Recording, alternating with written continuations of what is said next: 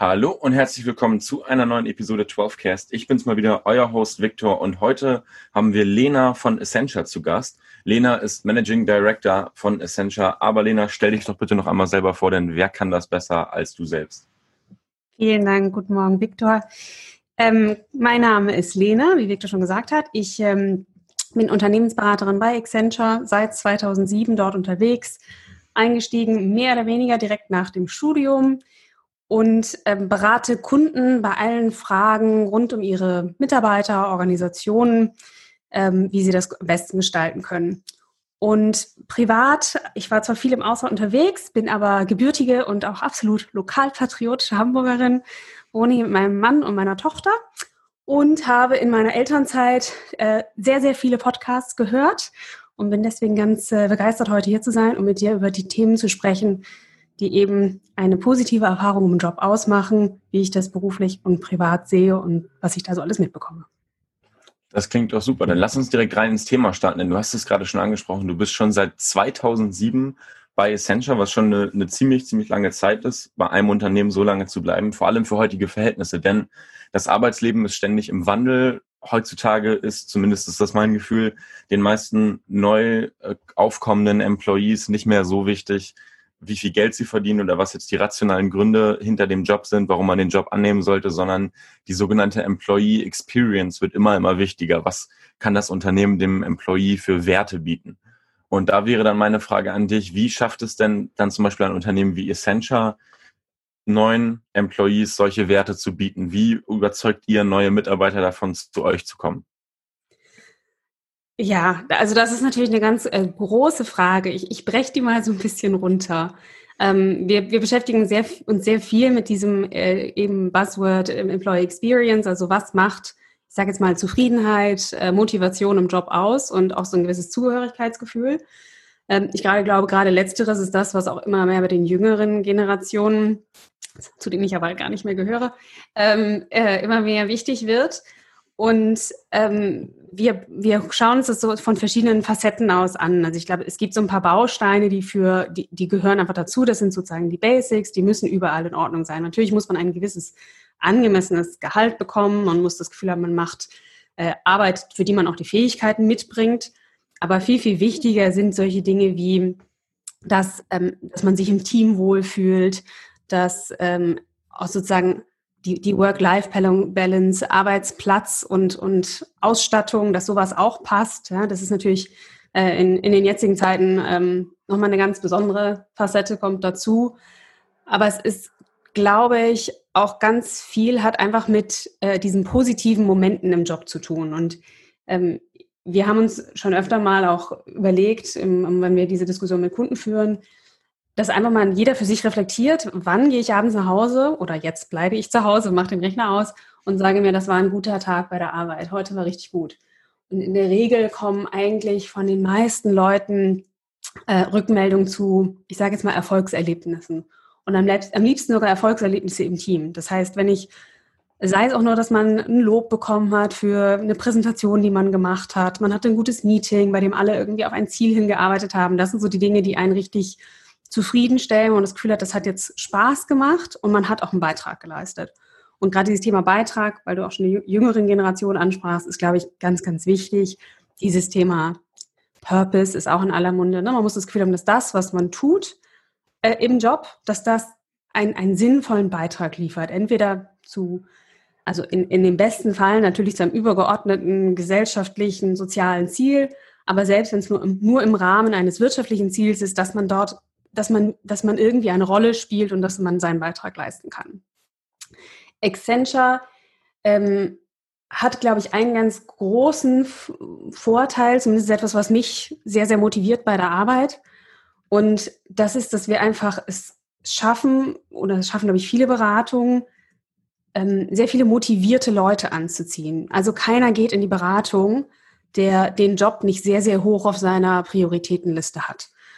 Und in so einem Team zu arbeiten, bei dem alle, ich sage mal, täglich sozusagen lernen wollen, sich täglich verbessern wollen, ähm, auf Ziele hinarbeiten, weil das ist das ganz Tolle, finde ich, an der Projektarbeit, dass man immer auf ein Ziel hinarbeitet Und dieses Gefühl von, man hat was erreicht, man hat was abgeliefert und das ist ein motivierendes Umfeld. Das ist etwas, was, sage ich mal, als Firma man natürlich nicht, nicht immer direkt beeinflussen kann, aber das würde ich sagen, ist etwas ganz, ganz Großes, was wir, wir als Grundkonstrukt unseres Jobs haben. Und dann macht Accenture sehr, sehr viel drumherum, was, ähm, was die freiere Gestaltung angeht. Wir haben natürlich einen anspruchsvollen Job, aber wir haben es immer mehr versucht, dass man zum Beispiel sich überlegen kann, ich möchte nächstes Jahr irgendwie, jetzt gerade vielleicht nicht, aber vielleicht übernächstes Jahr, drei Monate durch Neuseeland reisen, dann spare ich jetzt einfach so ein bisschen Urlaub an oder ich verzichte auf Gehalt und habe dafür dann drei Monate frei. Das ist halt im Projektgeschäft auch anders möglich. Ähm, mittlerweile kann man seinen Vertrag persönlich kon konfigurieren, sodass man sagen kann, ich habe lieber mehr Urlaub und weniger Geld oder andersrum. Und das, glaube ich, entspricht diesem individuellen, auf mich persönlich zugeschnitten, nach meinen Präferenzen ausgestalteten ähm, Anspruch, den immer mehr Mitarbeiter mitbringen. Jetzt hast du es gerade eben schon angesprochen, dass immer mehr Mitarbeiter vor allem in der Beratung mit einer sehr, sehr hohen Motivation da reingehen und sehr, sehr, sage ich mal, viel Impact haben wollen. Ähm, jetzt hast du aber auch angesprochen, dass diese Work-Life-Balance eben so wichtig ist mhm. und dass man seine Verträge auch persönlich konfigurieren kann. Wie passt das denn dann zusammen wenn, was du auch angesprochen hast, das Team so wichtig ist. Weil ich kann mir zum Beispiel auch vorstellen, dass dann so eine Art äh, Gruppenzwang, Gruppendruck entsteht, wenn ich jetzt in einem Team mit fünf Leuten arbeite und vier davon haben den Job auf ihrer Prioritätenliste als erst an erster Stelle und ich möchte aber mal drei Monate durch Neuseeland und drei Monate durch Indien reisen.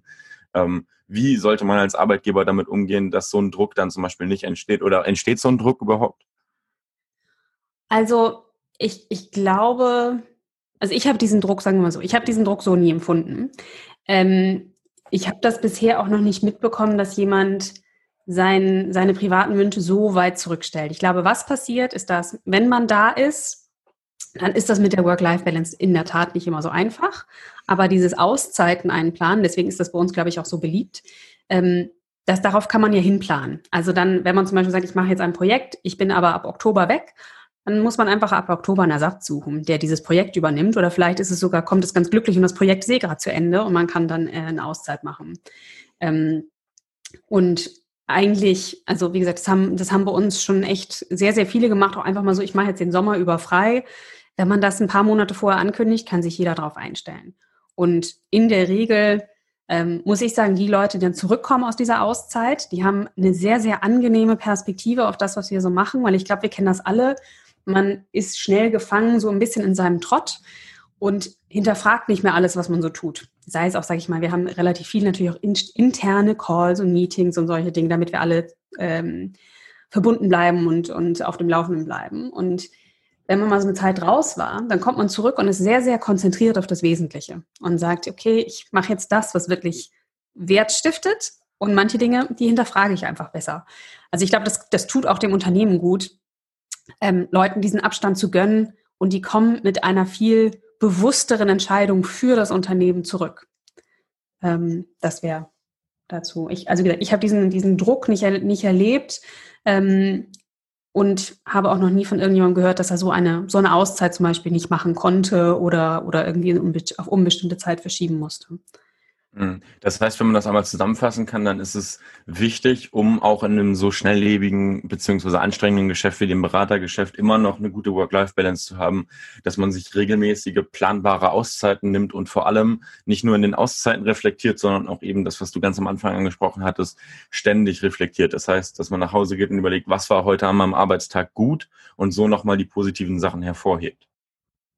Genau. Also ich muss ganz ehrlich sagen, ich mache das auch nicht jeden Tag, aber ähm, ich, ich finde, das tut unglaublich gut und es, es führt dazu, dass man, wie gesagt, sich nicht vielleicht nicht jeden Tag, aber regelmäßig auch wieder für seinen Job und für seinen Arbeitgeber entscheiden kann. Ja.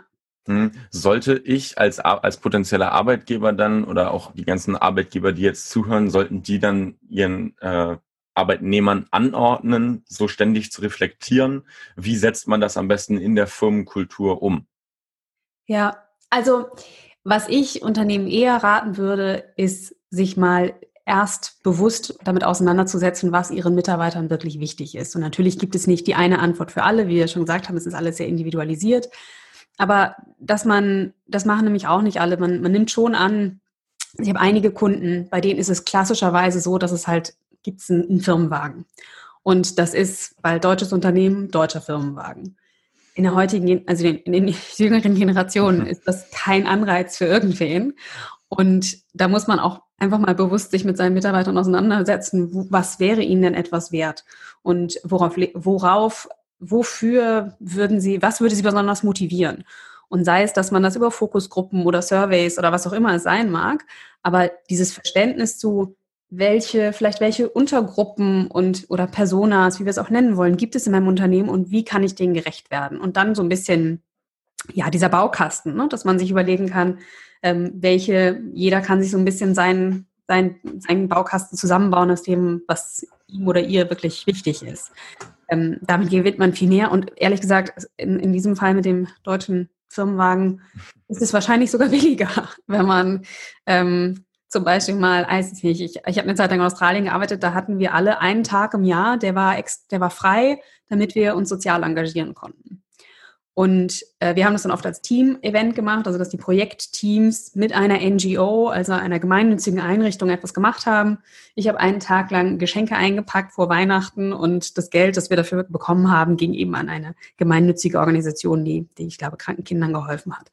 Und sowas motiviert sehr, sehr viel mehr als eben genau dieser Firmenwagen und ist wahrscheinlich, also wahrscheinlich kostet es de facto unterm Strich gar nichts, weil die Menschen viel motivierter arbeiten an den anderen Tagen, an denen sie arbeiten. Das heißt, ich als, als potenzieller Arbeitgeber sollte dann mitnehmen, dass ich nicht versuche, meinen Mitarbeitern irgendwas aufzudrücken, was ich jetzt glaube, was wichtig ist und was richtig ist, sondern dass ich tatsächlich versuche, sie wirklich tiefgründig zu verstehen und dann auch sehr, sehr individualisiert auf die Mitarbeiter einzugehen. Das heißt, was wir auch daraus lernen können, ist, dass wir jetzt nicht wie früher, alle kriegen einen Firmenwagen, das einfach ummünzen können auf, ja, alle kriegen jetzt eine Woche mehr Urlaub, sondern dass wir wirklich gucken müssen, was, was wollen die einzelnen Mitarbeiter denn? Genau, genau. Ich glaube, das ist total wichtig. Und man kann das ja auch, also das ist auch nicht ein einmal, einmaliger Aufwand. Ne? Also man muss da einfach am dranbleiben und auch dann, wenn ähm, ein, solche einmaligen vielleicht auch Bonus oder irgendeine Art von Feierlichkeit, äh, es wird irgendeine ein, äh, Achievement gefeiert, dass man für solche Dinge dann auch direkt im Anschluss fragt, so von wegen, hat das denn jetzt geholfen oder hat dir das, hat dich das motiviert, hast du dich darüber gefreut? Statt anzunehmen, dass das die richtige Antwort ist. Das ja. heißt, das heißt, Führung und beziehungsweise Mitarbeiteranreize schaffen ist nicht nur so ein Prozess, den ich einmal alle zwei Jahre nochmal neu überdenken muss, sondern es ist ein sehr, sehr dauerhafter Prozess, den ich im besten Fall eigentlich jeden Monat für mich als Führungskraft reflektieren muss. Ich finde schon, ja. Genau. Hm. Jetzt hast du gerade eben schon gesagt, du findest schon. Lass uns doch mal auf deine persönliche Geschichte noch mal ein bisschen eingehen, weil du bist ja, wie am Anfang angesprochen, schon eine sehr, sehr, sehr lange Zeit für heutige Verhältnisse bei, bei jetzt einem Unternehmen, bei Essentia, und zwar schon seit 2007. Und du hast davor ähm, von 2001 an ähm, im Bachelor BWL studiert. War deine Entscheidung, dass du so lange zu Essentia willst und auch überhaupt schon zu Essentia willst, schon am Anfang deines Studiums klar oder wie ist es dazu gekommen? Also bei mir war am Anfang meines Studiums sehr wenig klar. Mit, äh, ich bin mittlerweile sehr, sehr beeindruckt, wenn, wenn ich bei uns unsere Bewerber sehe, was für eine klare Planung die schon für, für ihre Karriere haben. Die hatte ich, also zugegebenermaßen, ich habe 18 Abi gemacht.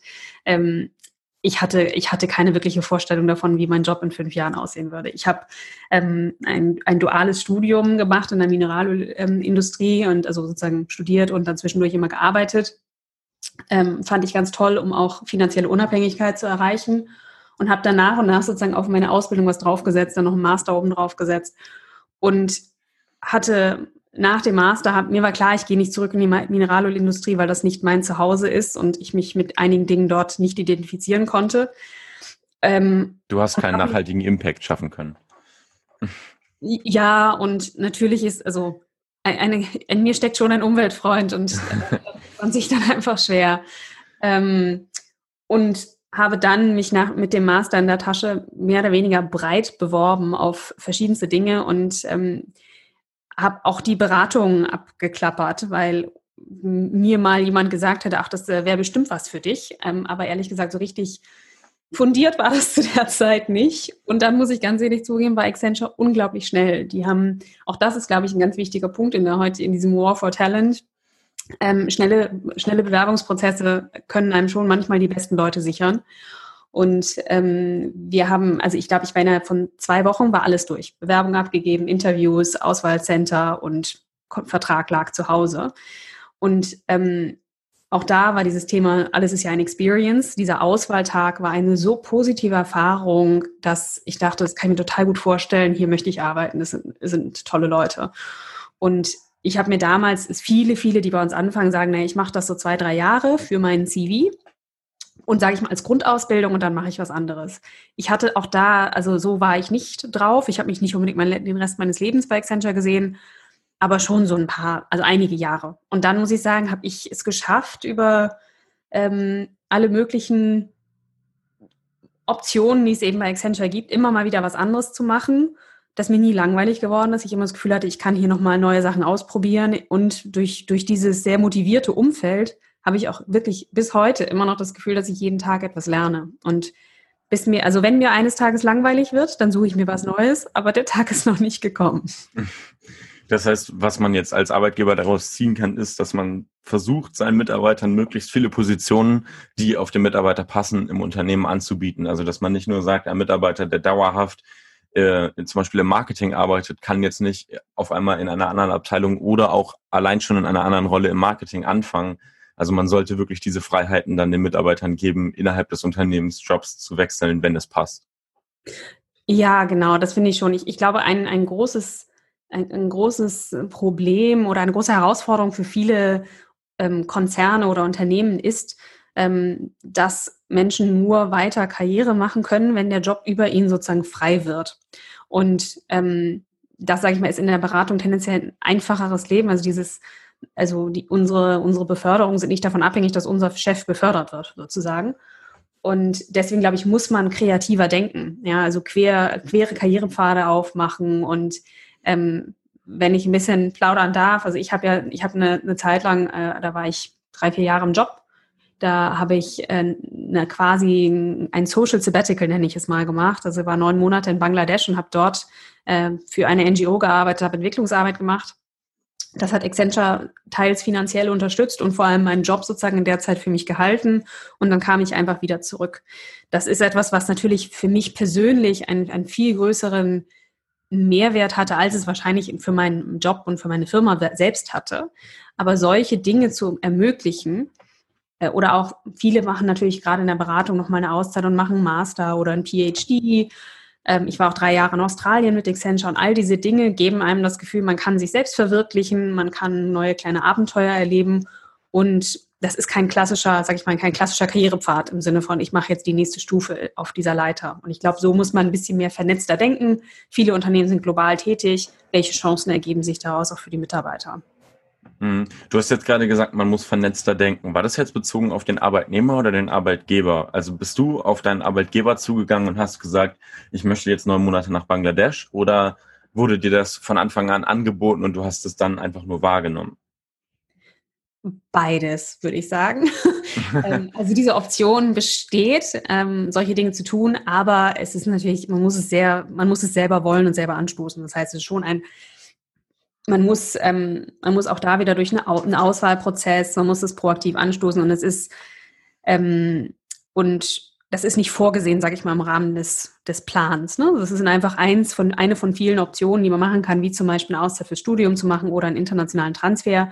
Ich sage mal, den fand jetzt mein Team in Deutschland wahrscheinlich nicht so toll, dass ich damals gesagt habe, ich möchte ins Ausland gehen. Aber die große Accenture-Welt, deswegen auch vernetzt, ne? denn äh, also für dieses One Accenture-Denken global war das natürlich wertvoll, jemanden im Unternehmen zu halten und dann leistet er eben seinen Beitrag vorübergehend in Australien. Ähm, deswegen, ich glaube, vernetzter als, man muss als Unternehmen ganzheitlicher denken und ähm, als Mitarbeiter auch so ein bisschen über den Teller schauen. Wo sind Dinge, die interessieren mich, bei denen würde ich gerne mitmachen. Und wahrscheinlich ist Accenture ganz gut aufgestellt und hat Programme und diese Partnerschaften mit, mit NGOs. Das haben vielleicht andere Unternehmen nicht. Ähm, da muss man als Mitarbeiter eventuell ein bisschen mehr Eigeninitiative dann mitbringen, um solche Dinge anzustoßen. Mhm. Das heißt, deinen internationalen Transfer, den du dann nach Australien gemacht hast, den hast du dann auch selber angestoßen und es war aber auch von Anfang an eine Option, die dir irgendwo gegeben wurde. Ja, beziehungs also jein. Es gibt keine offizielle, es ist nicht wie im Unter in, in äh, sag ich mal, normalen Unternehmen, in denen solche Expat- und Assignment-Lösungen existieren, sondern ich habe formell in Deutschland gekündigt und mich in Australien beworben. Ähm, es ist also sozusagen kein, kein Standardprozedere, aber ähm, es ist durchaus gängig. Also ich kenne viele Kollegen, die das gemacht haben und ähm, äh, wenn, und es, es hält einen auch keiner auf. Ja, aber es ist jetzt nicht ein Teil, es ist nicht ein, ein, ein etablierter Prozess, wenn man so will, in dem man sagt, ich möchte jetzt einen Transfer machen, sondern das ist dann schon sehr, man muss sich sehr vor Ort äh, umschauen, gibt es dort gerade Bedarf? Ähm, und genau, und wir hatten also äh, vor Ort Kontakte und haben dann dort ein bisschen nachgefragt, was, ob denn gerade Bedarf besteht. Und es war ein gutes Timing. Australien hatte gerade einen wahnsinnigen Boom und äh, suchte Leute und ähm, wie das in, in angelsächsischen Ländern häufiger so ist, die äh, es ist ja doch eine stärkere, sag ich mal, Hire-and-Fire-Kultur nach Unternehmensauslastung. Das heißt, wenn bei denen Großprogramme starten, dann äh, müssen sie schnell, müssen sie schnell viele Menschen einstellen. Und da sind Transfers natürlich sehr, sehr, sehr willkommen. Das heißt, wir hatten Glück mit dem Timing äh, und ja, das äh, und wir wurden nicht aufgehalten. Ähm, jetzt gehen wir mal darauf äh, zu sprechen. Du hast gerade gesagt, man muss eben so sehr vernetzt denken, also sowohl als Arbeitnehmer als auch als Arbeitgeber. Wie, was würdest du denn jetzt einem, sage ich mal, mittelständischen Unternehmen raten, die jetzt ein, maximal zwei Standorte haben, keine 500 Mitarbeiter? Wenn da jetzt ein Mitarbeiter sich, sage ich mal, so frei entfalten will, dann kann er natürlich nicht einfach nach Australien gehen, weil das Unternehmen hat ja nur ein oder zwei Standorte in Deutschland. Ja. Wie, so, wie sollte ich als Arbeitgeber und auch als Arbeitnehmer in so einer Situation versuchen, trotzdem, sage ich mal, solche Wege der großen Änderung im Leben eines Employees zu finden und ihn dann trotzdem beim Unternehmen zu halten? Ja, das ist, das ist natürlich schwieriger. Dann sind die, die, die Möglichkeiten ein wenig begrenzter. Was ich schon vielen Kunden vorgeschlagen habe, wozu bisher sehr wenige den Mut hatten, ist aus meiner Sicht so eine Art Praktikantenaustauschprogramm. Ich fände das ganz klasse, wenn Unternehmen das viel öfter machen würden.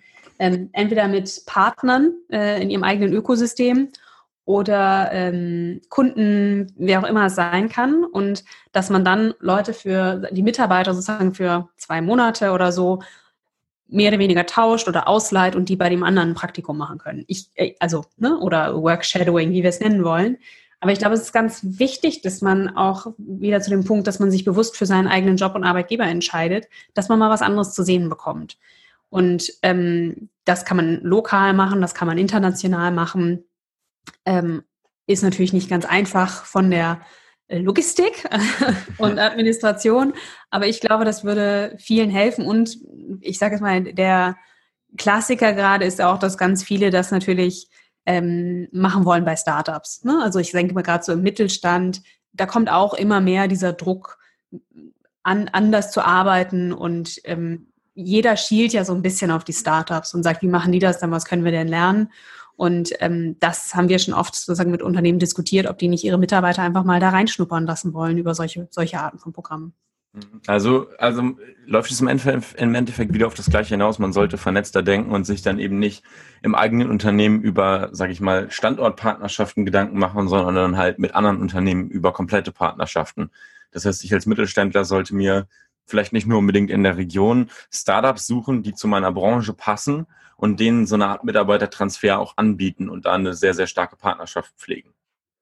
Das ist zumindest eine Idee, die mir jetzt gerade einfällt. Ne? Ich glaube, in der heutigen, in der jetzigen Zeit, in der wir alle viel, viel mehr virtuell unterwegs sind, gibt es da noch ganz andere Möglichkeiten. Ähm, also das, das ist, das klingt immer sehr, es ist viel, viel einfacher in der, in der global galaktischen virtuellen Welt äh, von anderen zu lernen und woanders reinzuschauen. Deswegen, ich glaube, das ist ja einfach der, das ist für mich der springende Punkt, dass man das Gefühl hat als Mitarbeiter, man ist nicht irgendwie eingeschränkt durch das, was der eigene Arbeitgeber einem bieten kann, sondern man hat Optionen, die über dies hinausgehen. Ähm, und da, das war jetzt ein Beispiel, wie, wie man das lösen könnte. Ja. Mhm.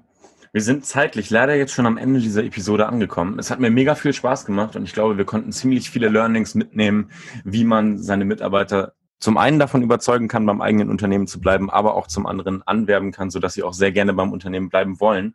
Vielen, vielen Dank, Lena, dass du heute hier zu Gast warst bei 12cast. An alle Hörer bis zum nächsten Mal. Dankeschön an dich, Lena. Ciao. Danke. Tschüss.